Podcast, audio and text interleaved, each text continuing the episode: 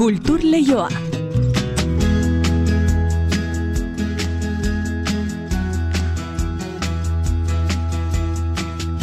Eneriz gorrotxategi arratsaldeon. Arratsaldeon inigo. Gero eta horbilago durangoko azoka eta gero eta datu gehiago antolatzaileak aurreratu dituztenak. Bai, hala da, pandemia aurreko garaietara itzuliko dela horixe baiestatu dute gaur, prensa aurren egindako aurkezpen horretan berroita amazazpigarren durangoko azoka estandalelopean, abenduaren zazpitik amaikara lehertuko da, berreunda berrogeita zortzi erakusmai izango dira, ba, eunda irurogeita amasei parte hartzailerenak, ikasle goiza ere itzuliko da, ba, gaztei begira ere jarriko, dara, jarriko dira, eta ez hori bakarrik diskoak eta liburuak konsultatzeko aukera ere eskeniko dute, azokan kokatuko duten liburutegi baten bidez, gero xego jasoko ditugu, nigo azalpen gehiago. Durangoko azokari buruzko xetasunak, baina albiste gehiago ere bai gaur kulturleioa bete-betea. Nola ez ba?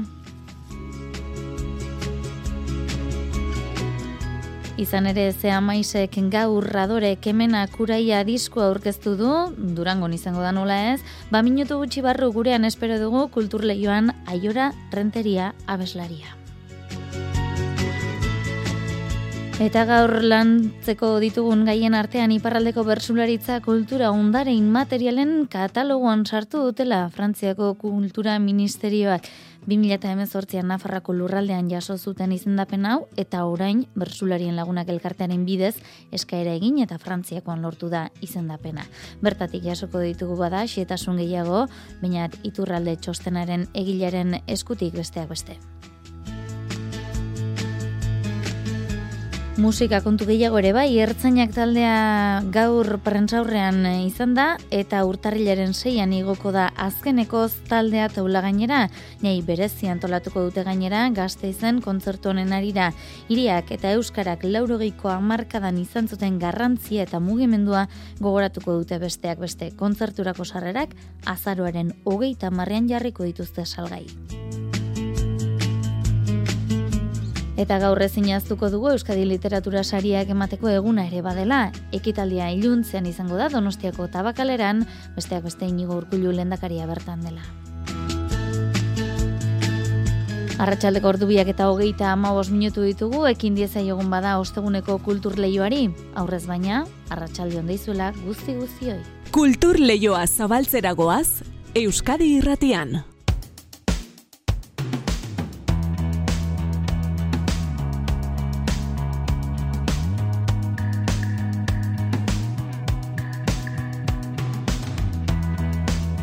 Egun gixan Euskadi Literatura Sariak gaur arratsalde manatuko dira Donostiako tabakalera Inigo Urkullu lendakariak banatuko dizkie sariok aurtengo zazpira bazlei emakumezkoak izango dira saritu guztiak dakizuen gixan eta emezortzina mila euro jasoko dituzte. Euskarazko lanei dagokinez, Uxua Paula Zairati Jimenez eta Leire Bilbaoren literatur sorkuntzak saritu dituzte. Itzulpenaren saria Korona Barrok jasoko du eta ilustrazio lan onenarena maite mutu berriak. Gaztela gaztelaniazko sarietan, Edurne Portela eta Teresa Maldonado nagusitu dira inoagirrek kontatuko digu. Mila bederatzen da laro bian Euskadi Literatur sariak banatzen hasi zirenetik, aurreneko aldia da kategoria guztietan emakumeak saritzen dituztela. Bingen zupiria, kultura zailburua. Zazpi saridun, zazpiak emakumezkoak. Nik baino lehen norbaitek esana da, urte batzuk pasata Euskal Literaturari euskaraz eta gaztelaniaz egiten denari, atzera begirakoa egiterakoan, garai hauen ezaugarri bat izango dela, emakumeen presentzia. Euskarazko literaturan Uxua Paulazaren biurguneko nasa ipuin bilduma eta irati Jimenezen begiak zabalduko zaizkizu esaiakera lana saritu dituzte. Apaulazak literatur jolasaren konplize egin ditu irakurleak biurguneko nasa liburuarekin mezuak ez ditugulako bidaltzen panfleto batean bezala literatura beste jolas bat dela eta arrakala horiek irikitzen ditugula formaren bidez, erritmoen bidez eta uste dut idazten ari nintzenean irakurle horri hitz egiten ari nintzela literaturaren jolasa gustatzen zaion edo ulertzen duen irakurle horrentzat. Irati Jimenezak berriz, maitasunez eta grinez hitz egiten du euskal literaturari buruz, begiak zabalduko zaizkizue saiakeran. Euskal Hizkuntzak nolabaiteko bere baikortasun pizka patologikoa gainetik kendu behar duela, ez? Beste indar fundatzaile bat behar genuela. Tribunalak maitasuna eta grina eta pasioa eta horiek aipatu ditu, hori da gehien eskertzen dio dena egia esateko, horrela idazten saiatu nahi zelako. Eta Euskarazko aur eta gazte literaturan Leire Bilbao nagusitu da. Barruko hotxak izenburu duen lanarekin lortu du bere bigarren Euskadi literatura saria. Begiekin entzun eta belarriekin irakurtzeko poema liburu bat izan nahi duela. Eta horregatik dago onomatopeia eta kaligramez josia. Poesiak gauzen esentziara jo nahi izaten du, eta liburu honek ere asmo hori dauka. Oharkabean pasatzen zaizkigun gauza eta kontu txikietan begiak eta belarriak zabalik jartzea. Barruko hotxak eta beste soinu batzuk liburuko ilustrazioak maite mutu berriak egin ditu. Leire Bilbao idazlearen oiko kolaboratzaileak eta aurten e, poza bikoitza izan da Leire Bilbaorentzat, Maite Mutuberriak berak ere Euskadi literatura saria jasoko duelako gaur arratsaldean Irrimola izenburu duen album ilustratu biribilagatik. Polita da zen etxean bakarrik lanean gaudenean batzutan ez baitakigu inork ere ulertuko duen, ez, egiten saiatzen ari garen hori eta irrimolarekin hori gertatu zitzaidan pixka bat. Koronabarrok leire Bilbaok bezala bigarrenez jasoko du Euskadi literatura saria, fiesta eguzkian jaikitzen da, Hemingwayren klasiko euskarara ekartzagatik saritu dute Navarro. Liburu klasiko bada, euskaldunontzat aportazio berezi badagola liburu hontan, Euskal Herria, Euskal Herriko parte batzuk kanpotar batek ikusia. Gaztelaniazko sarietan alaber emakumeak dira nagusi. Edurne Portelak Los Ojos Cerrados novelagatik jasoko du saria eta Teresa Maldonadok Hablemos Claro saiakeragatik.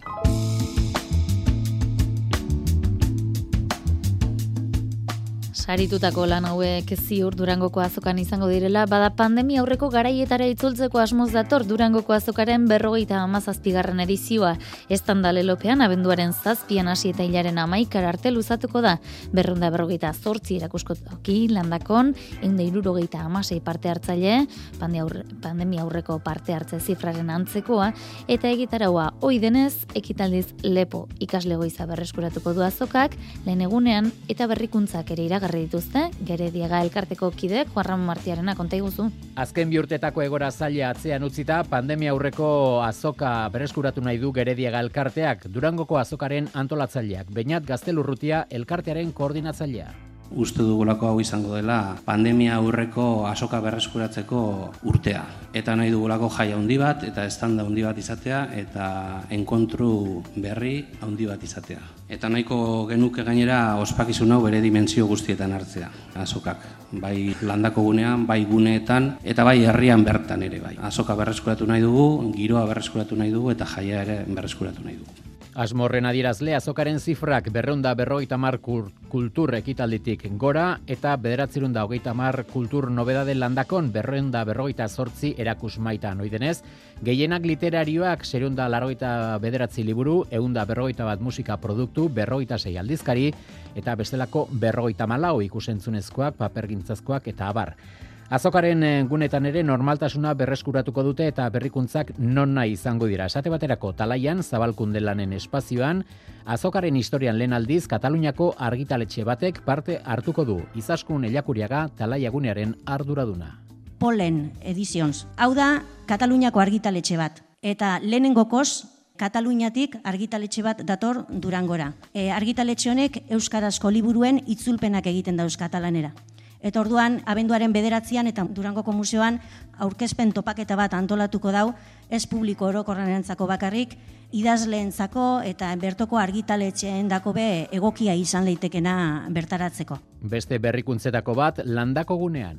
Landako gunean aurten e, liburutegi moduko bat e, egokituko dugu, baztertxo baten, apal batzuk jarriko ditugu eta bertan Euskarazko liburua konsultatzeko aukera egongo da, bertan egongo dira. Horten aurkezten diren Euskarazko liburuak, eskuetan hartu, usaindu, irakurri, eta ez liburuak bakarrik, aurten beste nobedade bat ere izango da, diskoak konsultatzeko aukera ere emango dugula. Zelan emango dugun aukera hori? QR kode bidez, disko barruan dagoen kanta bat entzuteko aukera egongo da, bai liburutegitxo horretan, eta baita erakus maietan ere. Beste nobedade aipagarria gazte estanda, gaztei begira durangoko azokan antolatu duen egitarau berezia. Egunean zehar azokako gune guztietan amaika kulturekitaldi egongo badira ere azoka hainbat jarduera berezi antolatu ditu gaztei begira. Gazte bazkaria, jinkana, Euskara Bentura ekimenak antolatuta eta elektrotxarangen jaia durangoko kaletan elektropoiote eta ostik da gaztaldeen eskutik. Azokaren berrogeita amazazpigarren edizioa azteko egun gutxi falta diren honetan, hause antolatzaileen desioa. Gu nahiko genuke aurtengo azoka mundiala izatea, eh, estanda bat izatea. Nahiko genuke azokan eh, parte hartzera datozen argitaletxe eta disketxe guzti horiek denbora aprobetsatu izanaren sentsazioaz etxeratzea eta irripar batekin etxeratzea. Eta azoka bizitatzera datozenak zerbait oso baliotsua berreskuratu izan dutenaren eh, sentipenarekin itzultzea. Durangoko azoka abenduaren zazpitik amaikara bitartean. Kultur leioa Euskadi irratian. Nire itzazora itzuli naiz. Bidaian joateko aurrera. Ta izkutatu dudan kemena.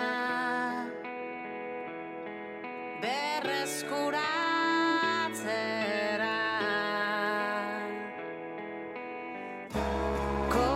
Durangoko azokan izango den produktu sortaren artean, bada bat gaur bertan, orain ordu gutxi Bilboko kafe antzokian aurkeztu dutena zehama istaldearen disko berriena, adore kemena kuraia izenekoa. Bagurekin telefonoaren beste aldean dugu aiora renteria abeslaria, aiora arratsaldeon.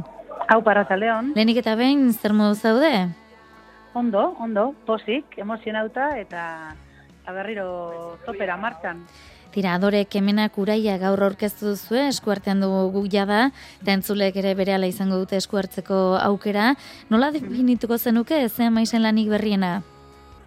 Bueno, ba, ba disko berezia, azken baten egin dugu bost eh, koizle ezberdinekin lan egin dugu eta lau estudio ezberdinetan egon gara. Orduan uste dut dela disko nahiko freskoa, ze abestiak egin ala joan gara grabatzen, eta joan gara horrek abestiak ateratzen.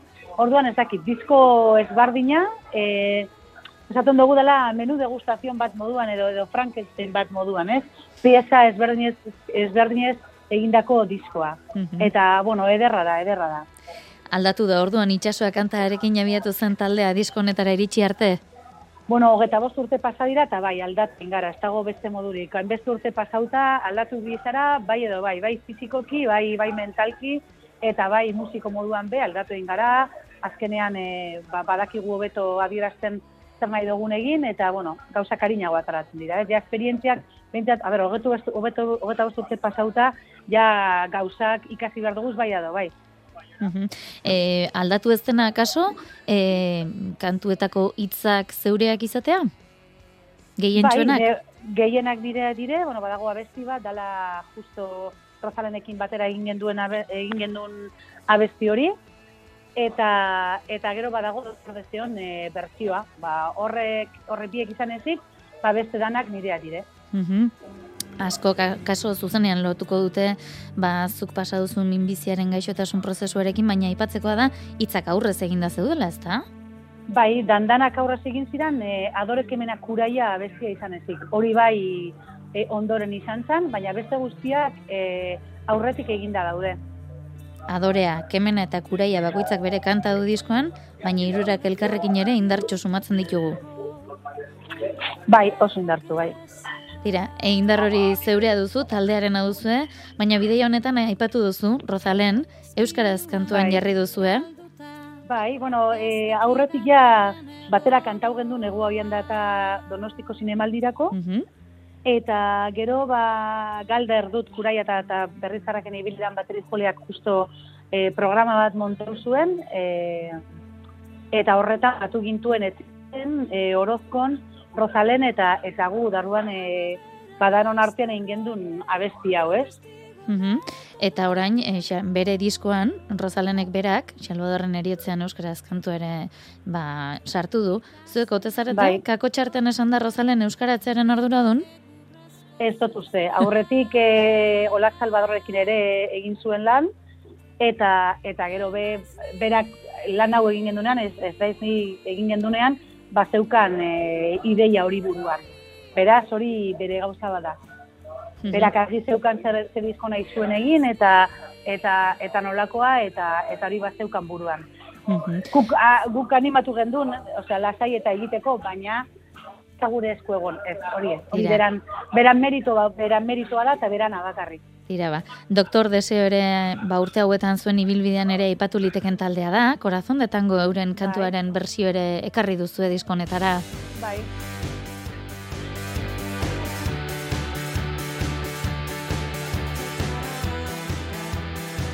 Bat ematek esango du, ba, nahiko versionatu den doinua dela, baina zuek ere ekarri Bai. duzu zuenera.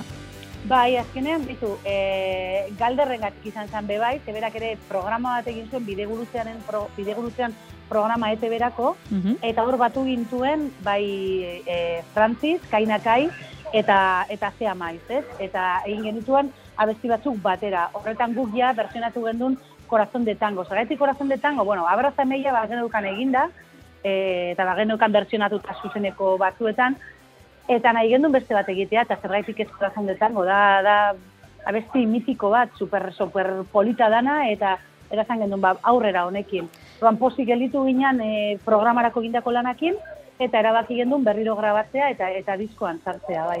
Diskoan eta uinetan ere bai, ikusentzunezkoa ere bai baita musika, e, zuen bideoklipak ama honetan ia ondo hogei mila bisita jaso ditu.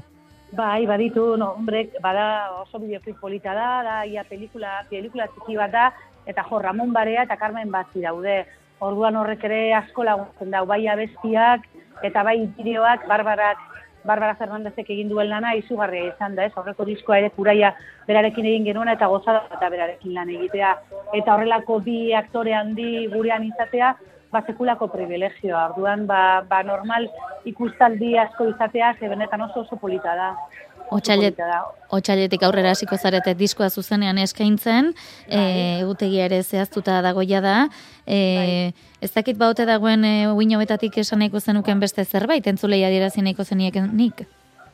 Bueno, ba oso, oso disko interesantea dela, azken baten hori bost eskoizle ber- ezberdinekin egin dugula lau estudio ezberdinetan, eta uste dut ba oso, oso, oso disko berezia dela. Abesti askoia entzun daukiko da beze, atara indoguz, baina hortik barrutik oraindik ba olako harri biziren bat gelditzen da oraindik. Orduan merezi du da, baina ez esango dut nik Tira, ba, aiora erranteria zean maizeko abeslari eta ardatzetako bat eskerrik asko gurean izatearren, badakigu gaur aurkezpen eguna izan da itzordu asko dituzuela, ez dizugu denbora gehiago kenduko, baina mila esker benemenetan, zorterik onena eta gustura kontatuko dugu aurrerantzen ere, zean maizan eta hemen dabilela arrakasta lortu. Zanimo? ba eskerrik asko eta esker zenga beste bat arte. Agur.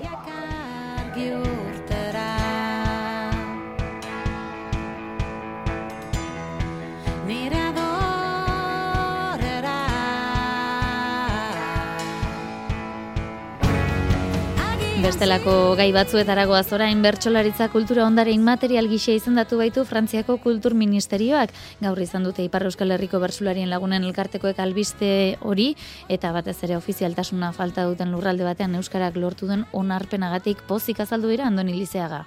Joan den udaberrian abiatutako prozesua askiera harinean eta ongi amaitu da gisa horretako prozedurek Frantziako burokrazian luze jotzen baitute dokumentazio lan handia historikoa eta teknikoa bertsularien lagunen elkarteko ainoa elizondo. Horre, burutu behar izan dugu ikerketa lan bat, pixka bat bertsularitzari buruz. Batez ere bilketa lan handi bat izan da, bai historiko bat eginda pixka bat e, bertsularitza bai iparraldean eta bai Euskal Herri mailan bertsularitzak indako ibilbidean inguruan.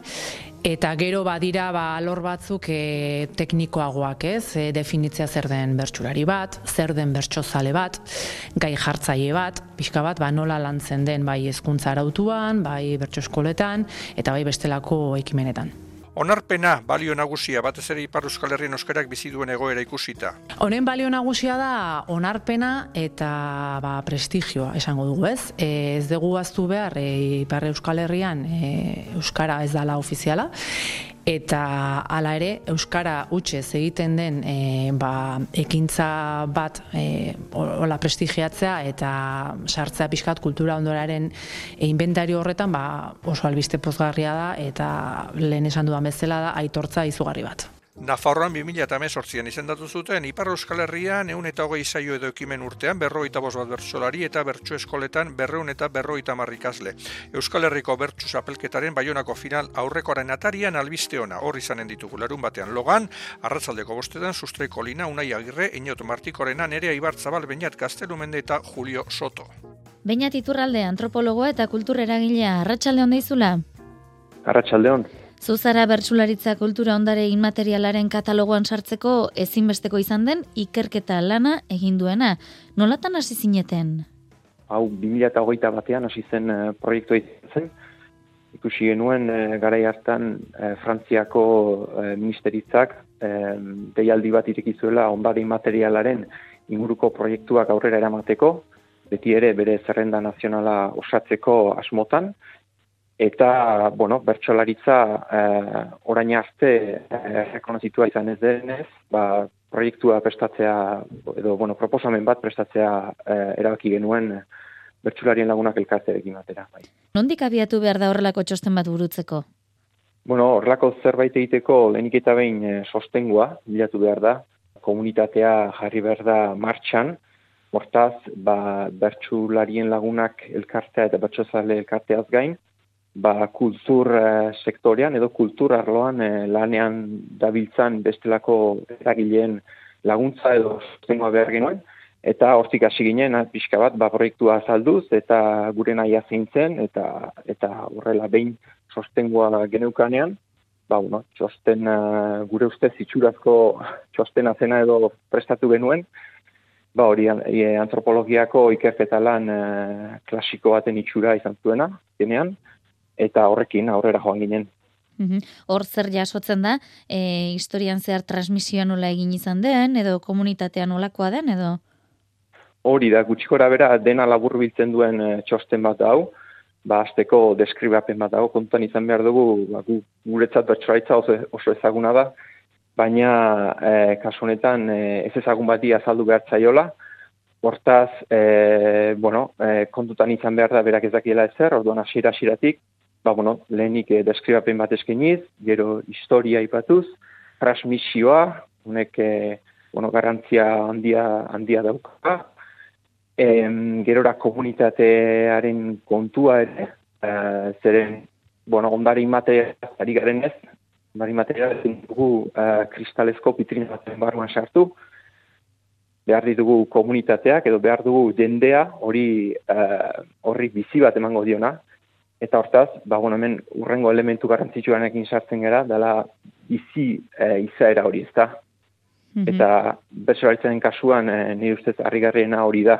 Nolatan, e, ba, bueno, e, hain hizkuntza zaharrean, orain iruleiko eskuak e, demostratu duen bezala, ez da? Hain hizkuntza zaharrean, oraindik egiten jarraitzen den praktika honek, ba, izaera bizia duela. Eta horren e, erakusle dira, ba, em, gaur egun e, lantzen ari diren gaiak ez da, besteak beste ba, feminismoa esango nuke, estuaritzen eta horrelakoak.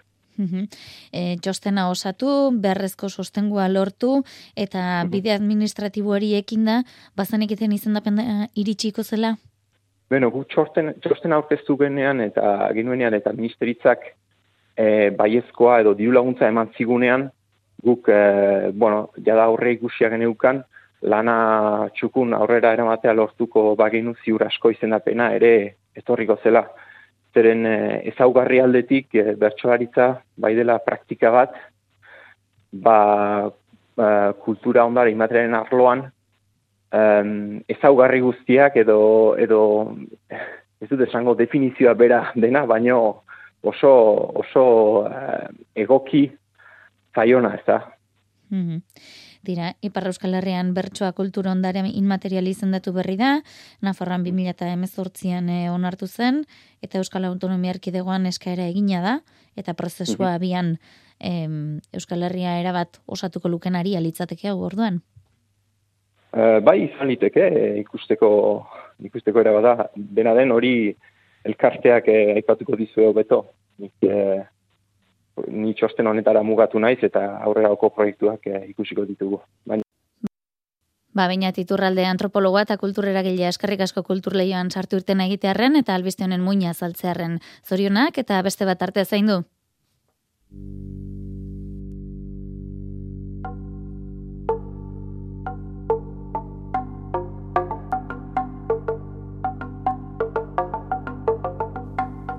Eta gazte izen amaituko du ertzainak musika taldeak 2008an hasitako proiektua. Urtarrilaren seian igoko da azkeneko taldea taula gainera, gazte izen Euskara eta Lorugeiko amarkadaren iri, amarkadan, iriaren aldezarrean sortu zen kultur mugimendua, gogoratuz, mailu odriozola konta iguzu. Ertzainak jaio eta bukatu. Azkena gure alde izeneko kontzertua zuzeneko musika emanaldi bat baino gehiago izango da. Josu, Txampi eta Gari elkarrekin, Eta hauen ondoan, taldearen ondoan egon den bingen mendizabal. Gazteizen jaio zen taldea eta bukatu ere hemen egingo du. Gari kadiera du horretarako arrazoi asko daudela. Ertzainak aitzaki bezala hartuta nahi dugu festa borobil bat osatzea, urtarriaren zeian, nun egun osoa, bai goiza, bai atzaldean, baitare kontzertuaren aurretik, euskera izango da ardatzen nagusia, giro alaia izango da ardaz nagusia kontutan izango dugu baita ere lagaroi hamarkadan gazteizek ze suposatu zuen, hau da estanda kultural, soziopolitiko, artistiko horri de nolabaiteko omenalditxoare egiteko asmoa dugu. Goizetik hasiko da festa gazteizko aldezarrean eta mendizabalan bukatu kontzertuarekin. Egun berezia izatea nahi dute jendearentzat eta baita beraientzat ere nahi dugu urtarriak seia egun berezi izatea, gure despedida da, guk ez dugu ja gehiago, ez gara gehiago azalduko, ez? baino bai aitzaki moduan e, guztiak, e, indar guzti horiek batu, eta publikoari, iriari, gazteiz iriari, eta Euskal Herriko hainbat e, lagunei eskaini nahi dugu egun berezi bat, nun partekatu guztion artean emozio berezi eta beroak. Mendizabalan izango den ekitaldiaren zertzela da batzuk ere eman dituzte. Euskarazko kantagintzaren bidea marraztu nahi da, laurogeiko amarkadatik ona, eta bertan izango dira Ruper Ordorika, Mikel Urdangarin, Juancho Arakama, Miren Narbaiza, Joseba Irazoki, Inigo Etxezarreta, Jon Basaguren, eta dupla, eta taula gainean izango dira, Arabako bertsolari txapelketaren finalean kantatu zuten bertsolariak. Urtarrilaren seian izango da bazita handi hori, azkena gure alde, Sarrerak ertzainak.eus webgunean jarriko dira salgai, azaroaren hogeita amarrean, goizeko amarretatik aurrera.